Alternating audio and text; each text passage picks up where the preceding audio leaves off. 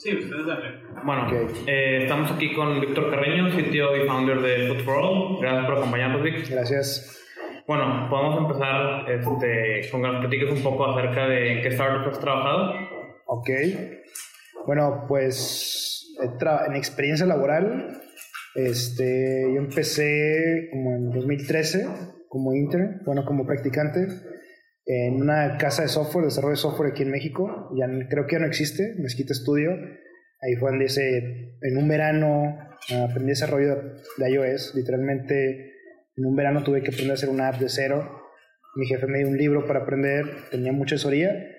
Y de ahí fue como que la primera vez que hice 50, 60% de un producto por mí solo.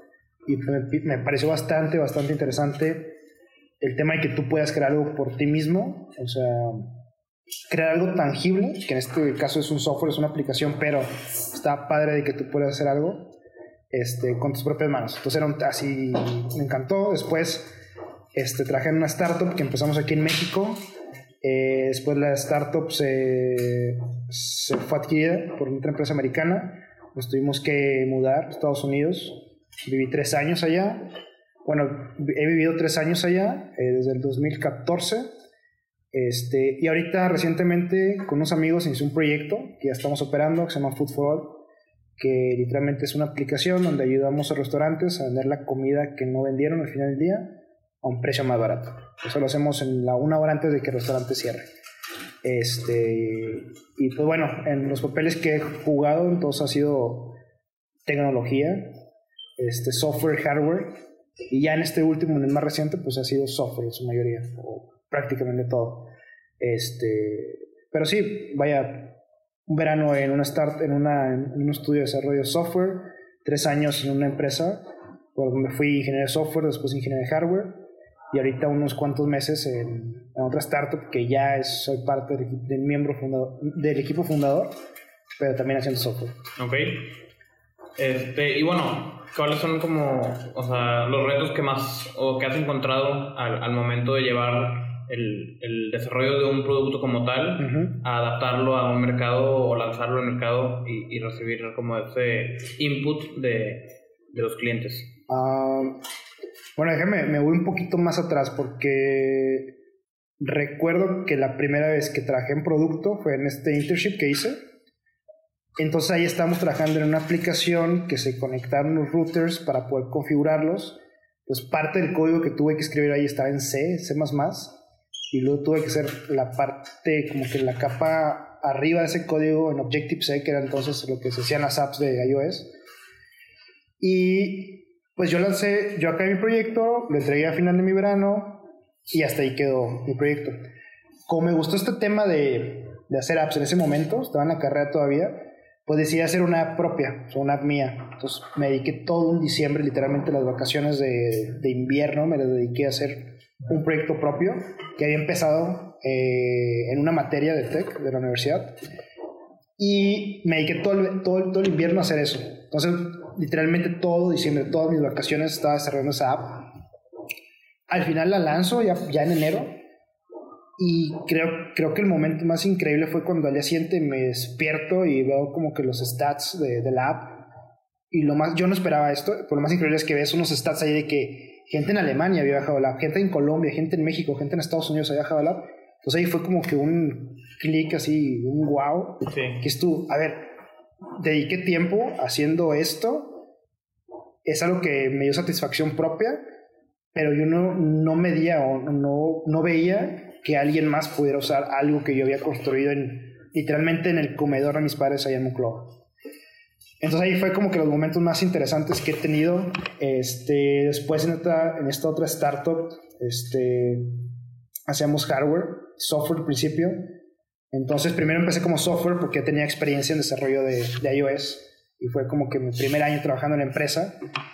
Después se necesitaba por ahí que un perfil de ingeniería electrónica y pues como mi, mi background era casi casi electrónica, este, me dijeron, oye, pues muévete a ese perfil, trabaja en el proyecto de hardware que necesitamos hacer y bueno, y poco a poco me fui quedando más en la parte de hardware de, de ese de, de la empresa, no del, no del proyecto, son los proyectos de hardware de la empresa. Entonces está padre porque ahí tuve que hacer un switch de software a hardware y empezar a aprender ahora sí a desarrollar producto de electrónica, pero ya para un, para un mercado, para un cliente, para un proyecto real. Cuando yo venía a estar acostumbrado a hacer electrónica o hardware, pero para un proyecto escolar, para un proyecto que alguien no había comprado aquí en Monterrey para su casa para automatizar algo. O sea, algo ya más formal. Entonces, este, se ha sido interesante ahí y creo que lo más parecido ese momento uno, el hacer algo al principio que te das cuenta que puedes construir algo tú mismo, ponerlo a disposición de alguien más y que alguien más lo use. Lo segundo, el poder pasar de, de dos cosas que podrían, podríamos pensar que son bien diferentes, que es software y hardware. Y ya la última es como que hacer algo que tú ya eres responsable no solamente de la tecnología, sino que en parte también del negocio, en parte también tienes que ver operaciones, ayudar, este, tener constante feedback, entonces sí ha sido, esos son como que los momentos más, más interesantes. Al principio mencionabas eh, cuando desarrollabas, eh, cuando tomaste todo siempre para desarrollar un producto en el cual se vio reflejado en, usuarios en Alemania, ¿cómo es desarrollar como estudiante? O sea, ¿cuál es el, reto, digamos, soy estudiante, me dedico a mis materias, ¿cómo lo traspaso a, a desarrollar un producto que la gente quiera? Sí es cierto porque no tenemos, honestamente la, la escuela te absorbe mucho tiempo al principio, ¿sí? ¿Por qué? Porque son responsabilidades que tienes que cumplir, que tienes que cumplirle al profesor, tienes que cumplirle al tal proyecto, a tus compañeros de equipo, etc. Entonces como que no te hace tiempo de hacer este tipo de proyectos como que de lado. Me da mucho gusto ver ahorita que mucha gente, he conocido a mucha gente aquí en Monterrey que están todavía en la escuela y que están haciendo proyectos, side projects, por ellos mismos. Me da mucho gusto verlos porque creo que es donde cosas interesantes nacen. Pero sí es un tema bien, bien interesante. ¿Por qué? Porque no tienes tiempo. Entonces, y otra no tiene recursos a veces. ¿Recursos en qué aspecto? Yo recuerdo que para poder subir el app al App Store tienes que pagar 100 dólares, que todavía no tienes que pagar 100 dólares. Como estudiante no tenía 100 dólares, menos porque no trabajaba, eh, mis padres me ayudaban a pagar la universidad, me mandaban cada semana, etcétera, etcétera. Entonces no tenía 100 dólares para subir una app al App Store. Entonces fui, la platico, le di a una tía mía y mi tía me da los 100 dólares, subo el app y así fue como puse mi primer app. Entonces, si es un reto como estudiante al principio, creo que ya ha cambiado eso en México, internacionalmente, ya ha cambiado ese tema. Ya hemos visto que hay, por ejemplo, la Liga de Hackathon, la MLH, que promueve eso entre estudiantes. Está bien interesante y eso me encanta ver chavitos que como que hacen ese switch de desconectarse de los proyectos escolares y pensar más allá de que, oye, más de un proyecto escolar, puedo hacer un proyecto propio o un proyecto de un fin de semana con amigos y no necesariamente tiene que acabar un producto, no necesariamente tiene que acabar una app que publiques, pero el aprendizaje que te llevas en todos estos proyectitos que haces, creo que es lo más importante que, que con lo que te debes de quedar. O sea, con ese aprendizaje, con esa aventura, con que hice, que quité, oye, por ejemplo, yo no, yo no sé usar repositorios, yo no sé usar controlador de versiones cuando hice mi primer app. Si en ese entonces hubiera sabido cómo usar un controlador de versiones, como Git, sin problema hubiera hecho modificaciones, no hubiera hecho tanto código mal hecho, etcétera, etcétera. Entonces, sin estos mentores, sin estos recursos, pero creo que es algo que con el camino y entre más te vas moviendo en esa área, en ese medio, pues son cosas que vas a ir aprendiendo. Y pues vaya eso, que te mueva la curiosidad nada más en aprender, preguntar. Y creo que somos una generación bien, bien, bien afortunada ahorita porque tenemos Google, tenemos motores de búsqueda que te permiten, te permiten encontrar respuestas a preguntas que alguien ya había hecho antes, ¿sí? O sea, literalmente, tienes un problema, googlealo tal cual el error y alguien, otras mínimo 5, 2, 10 personas ya pasaron por ahí. Entonces no tenemos que reinventar, reinventar, tampoco la rueda, porque ya mucha gente pasó por ahí y, este, y te digo, somos afortunados porque estamos viendo eso. Cuando antes las respuestas las tenías que buscar a lo mejor en un libro, en una enciclopedia, o ir a preguntarle a alguien que no tenías el acceso a esa persona. Sí. Entonces... Y bueno, eh, también ya, ya te tocó vivir una transición de una startup eh, nacida en México, empezar a operar en Estados Unidos. O sea, ¿cómo es la transición a, a, llegar a un ambiente distinto, a un ecosistema de talento distinto? Este, y cómo eso afecta al, al desarrollo de, como del producto, como el giro al que agarra la startup. estando en Estados Unidos. Cuando estábamos aquí en México, estábamos haciendo hardware y software. Y la parte de desarrollo de hardware era, hay que decirlo, era, era lento. O sea, no sabíamos que era lento hasta que nos dimos cuenta que era lento. O sea, lo hacíamos aquí y sabíamos que íbamos un paso a una velocidad bien constante, pero te das cuenta que vas lento hasta que te, vas te pones en otro contexto totalmente diferente y dices, oye, esto se pudo haber hecho más rápido, esto se pudo haber hecho con diferentes recursos, con diferentes medios, con diferentes hasta proveedores. Entonces sí, cuando estamos, la parte de hardware que estamos haciendo aquí sí fue difícil, no difícil, pero sí fue más lenta el hacerlo aquí. ¿Por qué? Porque una, nuestros proveedores están en otros países. Los tenías que pagar impuestos por importación de componentes. Este, ahora, todos esos componentes, si era electrónica, tenías que pedirlos por internet. Tenías que revisar bien exactamente lo que necesitaras, hacer una lista, pedirlos, esperar que te llegaran, que en, muchas ocasiones eran componentes o cosas que te llegaban de hasta de China, de Estados Unidos, otros, o sea, y tardaba semanas a veces en que te llegara algo y ese algo todavía tenías que validar si era lo que necesitabas. O a lo mejor no funcionaba como tú esperabas, o a lo mejor no era hasta eh, el, el empaque que tú necesitabas. Entonces, era un proceso medio lento el poder prototipar, el poder pasar de una idea a un prototipo y después a manufacturarlo. Y cuando nos movimos, eso cambió. Y te ahí fue el momento que nos dimos cuenta, o al menos personalmente me di cuenta de eso.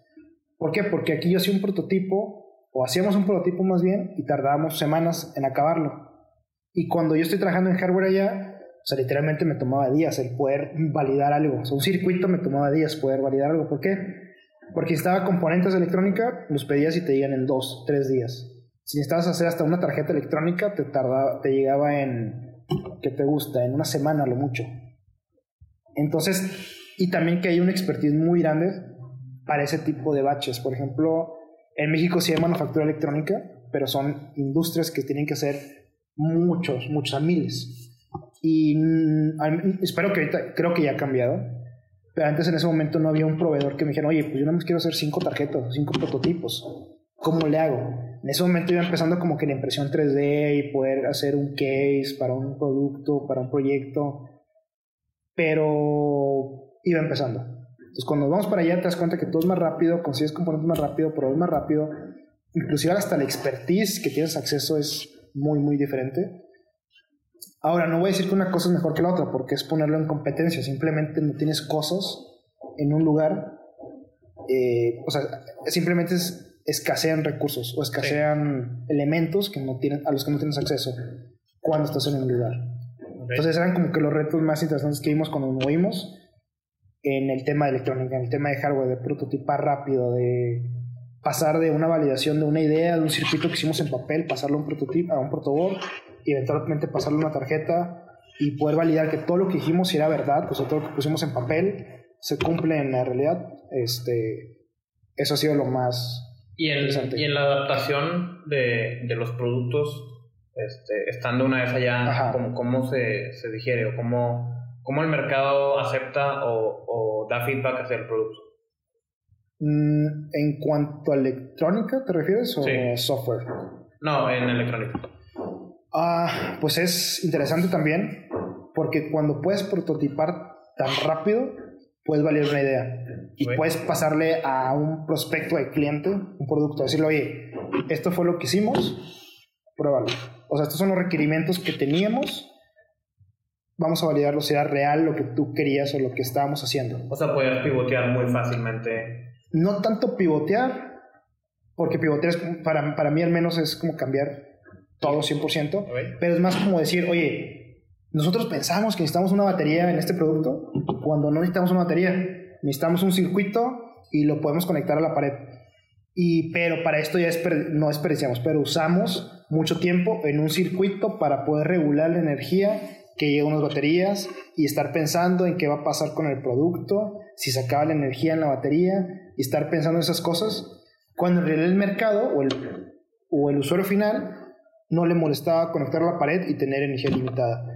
Este, entonces, ese tipo de cosas más como que podías validar rápido, o sea, darte cuenta de ese tipo de cositas, porque imagínate que te, hacer lo mismo aquí, pero que tome meses. Y cuando llegas al momento final, te das cuenta que no necesitas ciertas cosas. Y ya usaste todo ese tiempo. Y ese tiempo también son recursos. Son salarios, son muchos recursos. O sea, son recursos limitados. Limitados, exactamente. Que para cuando llegas a, la meta final te das cuenta que a lo mejor no eran las cosas que necesitabas. Y estando ya el, el ecosistema te, te, absorbe, ¿no? O sea, ya te vuelves parte de, de, de un ecosistema startup de, específicamente de Boston, en el cual tú puedes como aprender cosas. Este, y, bueno, ¿qué, ¿qué, cosas podemos aprender de, de cómo se vive el, el emprendimiento allá? Este, y podamos nosotros como replicar o poder este, comenzar a hacer eh, este tipo de cosas aquí en Monterrey. Yo creo que hay cosas que ya estamos haciendo aquí que es el ser abiertos. O sea, a veces nos cerramos mucho el tema de que, oye, pues me pueden robar la idea. O no se lo comento a nadie porque es mi idea y me la pueden robar. Y creo que mucha gente no está pensando en eso ya. Es más, déjame lo comparto porque lo que quiero es feedback, lo que quiero es que alguien valide si lo que yo estoy pensando, alguien lo va a usar al menos. O que sea una buena idea al menos.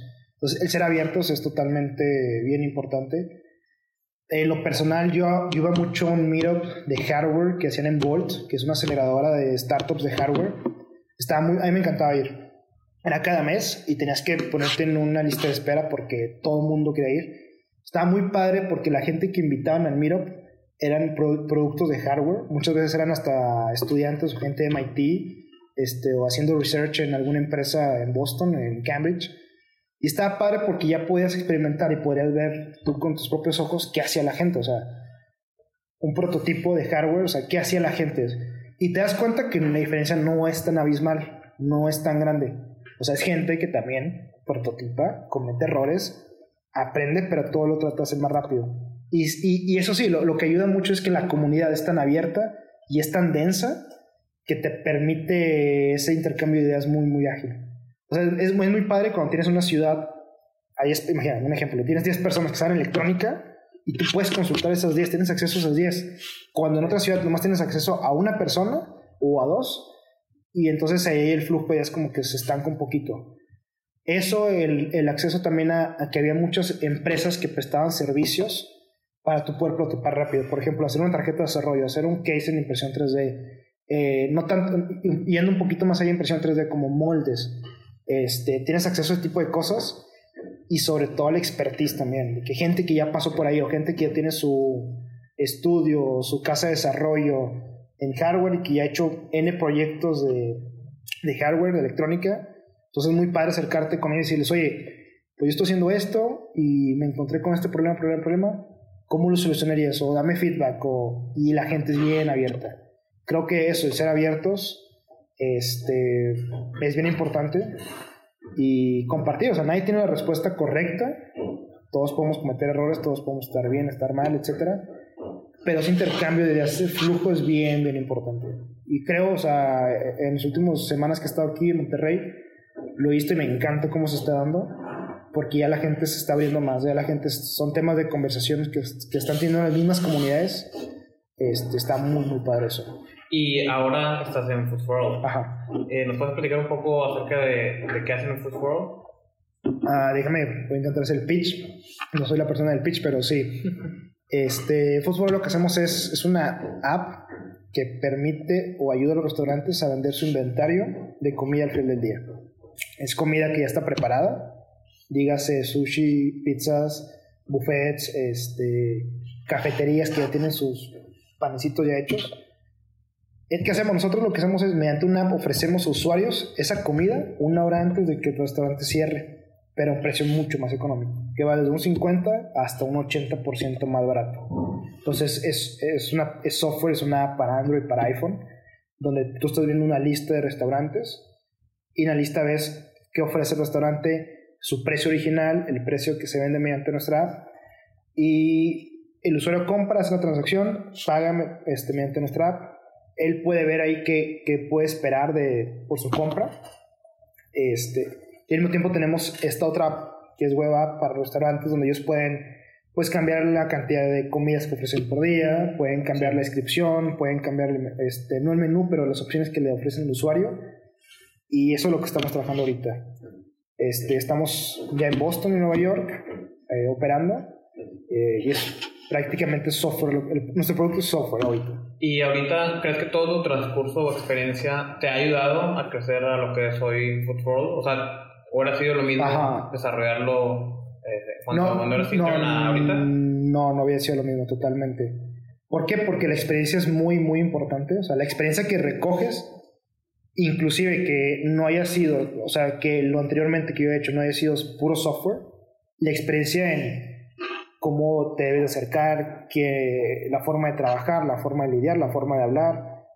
Si recoges experiencias. Hasta el idioma, la forma de comunicarte en el idioma es experiencia que vas adquiriendo. Este, lo, lo que a mí me gusta mucho es que estoy haciendo algo diferente, que ahora es software 100%.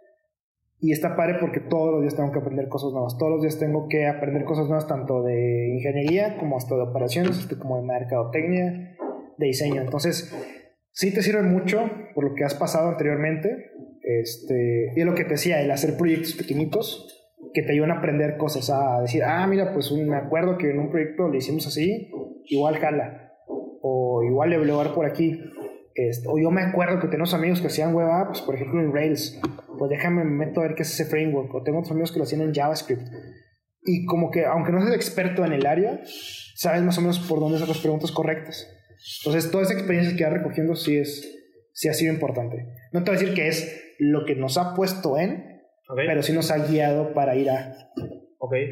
Y, y bueno, por lo que nos platicas, ya has desarrollado como, tanto software como hardware, tanto en México como en Estados Unidos. O sea, ¿cómo, cómo se vive el, el desarrollar eh, uno contra otro o, o ambos en, en un país? Claro mucha gente lo podría ver como competencia o el decir, somos muy dados a decir que es mejor a una cosa u otra. Yo creo que bueno, tiene ventajas y tiene desventajas. Por ejemplo, como les decía ahorita, el hacer hardware en México, en México sí es difícil, o sea, sí un poquito más lento. El acceso a recursos es limitado. Ya está cambiando, ya con globalización, obviamente ya han cambiado las cosas, pero obviamente antes no teníamos tanta demanda de, de recursos de tipo, o sea, no es como que tenías un montón de startups queriendo fabricar sus prototipos. Ahorita ya tienes un poquito más, entonces la demanda aumenta y hay gente que está volteando a ver el país para poder ofrecer el servicio. Pero anteriormente no, entonces al principio era como que difícil por ese lado. Sí se facilita más hacer en otro país que tiene ya el expertise y que ya nos llevan años haciéndolo. Sí se facilita totalmente en, el tema de hardware.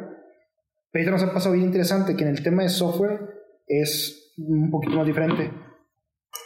El software nosotros lo estamos haciendo aquí en México estamos tenemos nuestro equipo de desarrollo aquí en México y las operaciones están allá en, Estados Unidos, en Boston y en Nueva York. Ahora, ¿por qué traerte el desarrollo aquí cuando si ya puedes tener todo el equipo allá? Bueno, una, dos de los miembros somos mexicanos, los tres este, somos latinos. Entonces tenemos ya contactos, ya conocemos gente, ya conocemos quién son, quiénes son las personas correctas con quién acercarnos aquí. Dos, que el cambio de divisa, el cambio de moneda, si te favorece un poquito cuando estás bajando inversión en otro país, la convertirla a pesos, sí te rinde más. Entonces, por ejemplo, nosotros contratar un muy buen ingeniero allá, te, o sea, imagínate, te cuesta N, pero contratar tres ingenieros al mismo nivel aquí en México, te cuesta esa N y le estás pagando muy bien. O sea, no estás regateando, no estás pagando menos. Estás pagando un precio muy justo, yo, yo, diría que muy, muy competitivo para, para el país pero tienes acceso a más talento. Y que mucha gente nos ha preguntado a nosotros, porque realmente, y es algo que nos, nos sentimos orgullosos, tenemos un producto ya muy maduro ahorita, muy robusto en la parte técnica.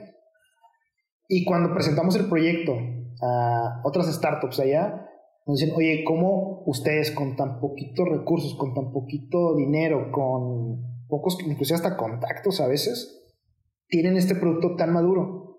Y es o sea, y se les hace como que no les cuadra la ecuación. Y cuando decimos, oye, pues sí, pero el desarrollo lo estamos haciendo en México, ahí dices, ah, ya, todo tiene sentido.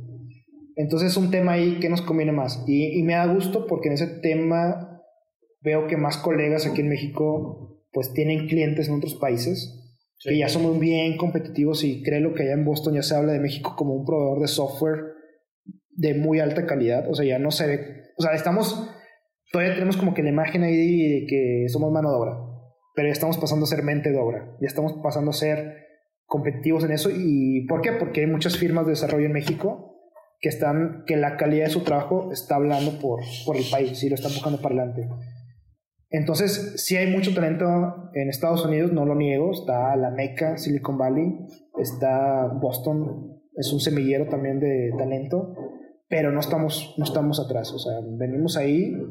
Inclusive hace poco hablaba con la directora de Ciencias Computaciones de Kiel Tech, que fue mi maestra en la universidad.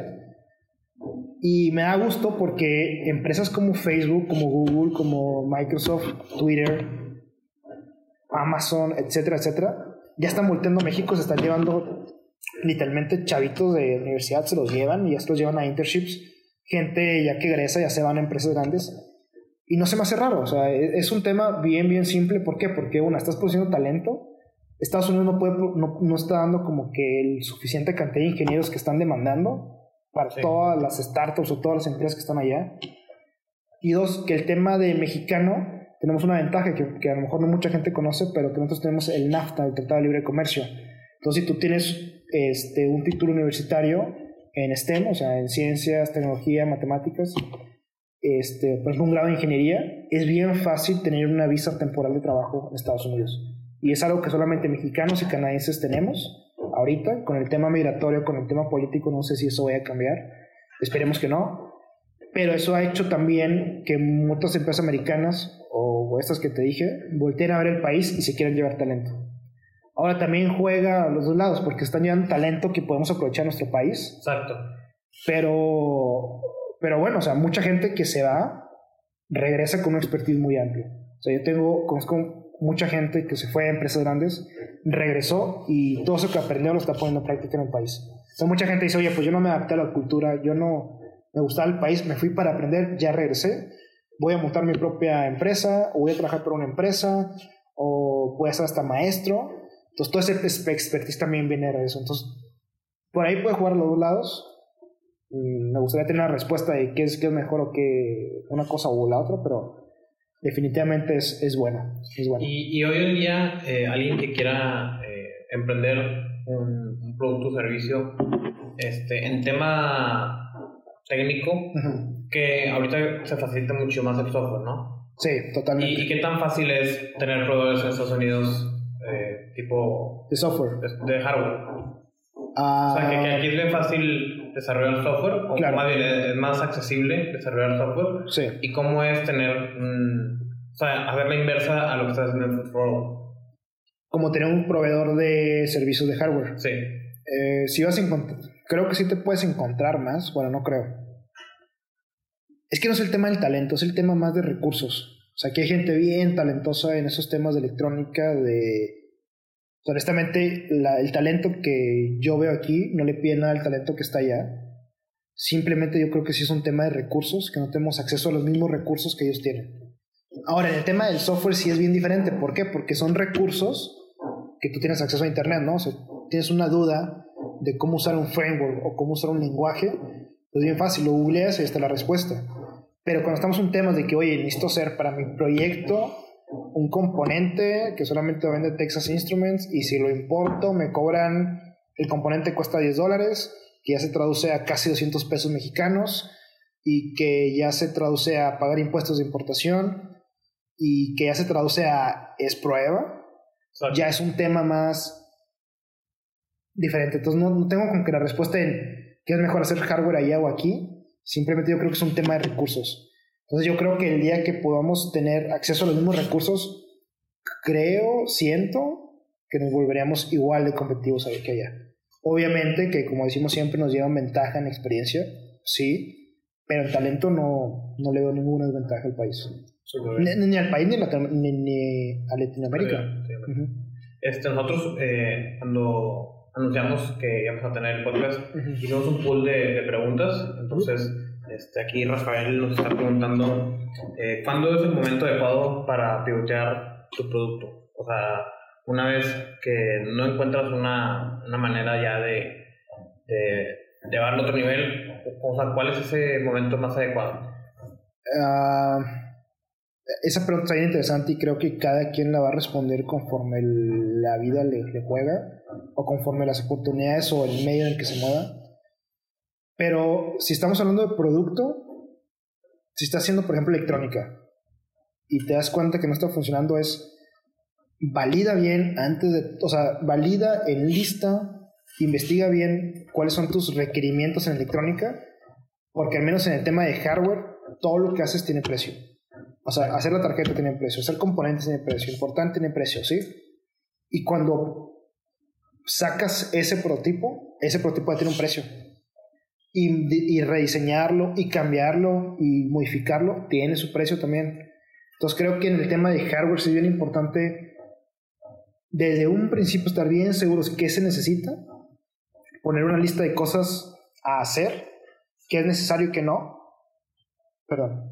Para una, para una primera versión, qué es lo mínimo, qué se puede conseguir hasta en el país, qué se puede conseguir aquí cerquita, qué es más barato, qué es más económico. Para software es más fácil. ¿Por qué? Porque en software tienes hasta el A-B testing, ¿no? Que puedes cambiar una cosa, puedes mandarle a la mitad de tus usuarios una interfaz, a otra mitad otra interfaz, ver cómo se interactúa uno con el otro, si lo vamos por este lado. Y de ahí otro testing, y otro testing. Es bien fácil porque los cambios literalmente los haces atrás de un teclado. Pero cuando estás hablando de hardware, creo que tienes que estar bien seguro qué vas a sacar, o sea, estar seguro de quién va a ser tu cliente. O sea, teníamos una experiencia de que una, una parte del proyecto que estamos haciendo, nosotros decíamos, ok, esta parte del proyecto va a ir para, para casas, para edificios. Y nos, nosotros enfocamos el proyecto hacia ese lado. Y cuando lo estamos desarrollando nos dimos cuenta que los clientes no eran ellos, sino la industria. Y la industria pedía otros requerimientos, que no eran los que habían pedido estos. Pero este, este, este parte del proyecto ya está encaminado, ya está desarrollándose. Entonces cuando dices, oye, pues necesitamos pivotearlo para acá, él es casi, casi, no, no desechar, pero darlo a través de scratch, a través de cero para poder cumplir con requerimientos. Obviamente hay conocimiento aquí, obviamente hay experiencia, obviamente hasta hay diseño, que se toma para hacer otro producto, pero te toma tiempo y te toma recursos. El software creo que es un poquito más fácil comparado a hardware. No, tampoco los podría competir porque son cosas bien, bien diferentes. No los podría competir de que qué es mejor hacer software o hacer hardware. Simplemente son diferentes. Y creo que cada uno se tiene que respetar este, en sus áreas. Este, pero al menos en software sí he visto que es muy fácil para nosotros este, hacer cambios. Y también pasan cosas. También hemos lanzado, me acuerdo que lancé una actualización de la app que estaba tronando y tronaba en todas las versiones y, oye, para poder actualizar esa app y que ya teníamos, pues ya tenemos, nuestros primeros usuarios son casi mil, ya todo lo estaba tronando, entonces era ponerte en la noche, cambiar todo, subir la actualización esa misma noche en la mañana para que a los dos días que Apple pudiera ya actualizar su, su aplicación o pudiera aceptar el update, ya que estuviera disponible. Pero en ese tiempo, obviamente, hay gente que ya está usando el producto, que ya está experimentando mal uso y que, bueno, son aprendizajes también. Sí. Bueno, tenemos una, una pregunta también de Enrique y, y, nos dice que qué consideraciones se deben de tomar en cuenta al desarrollar un producto cuando se tienen dos mercados completamente distintos. O sea, cuando... Y como, como te decía ahorita, es estar bien seguro quién te lo va a comprar, ¿sí? O sea, si estás hablando de hardware, estar bien seguro quién va a poner el dinero en la mesa estar bien segurito y poder cumplir los requerimientos de ellos. ¿Por qué? Porque si estás haciendo un producto y no tienes un cliente, literalmente estás haciendo algo esperando que alguien sea tu cliente. Y hasta que lo pongas afuera, vas a saber quiénes son tus clientes. ¿Sí? Entonces, en el tema de hardware, si estar bien segurito quién te lo va a comprar, o sea, al menos qué mercado va bien dirigido, este, porque hay hacer cambios para, por ejemplo, es lo que te decía ahorita, tienes un mercado que era la casas, y otro mercado que la industria. Entonces, si vendes un producto a una familia por 100 dólares, es caro. Pero si vendes el mismo producto a una industria por 100 dólares, es barato. Entonces, estar bien seguro quién te va a pagar por lo que estás haciendo e ir atrás de esos requerimientos que se piden. Entonces, estar bien seguro es lo que te decía también en software es un poquito diferente. Este, porque te, es más flexible. Pero no deja de tener sus desventajas en que, ay, todo el diseño y todo el desarrollo lo enfocamos en este segmento cuando nos dimos cuenta que nuestros, nuestros usuarios son este lado. Entonces también ahí tiene recursos y todo, todos esos recursos son, es dinero, es tiempo. Y bueno, este, aquí tenemos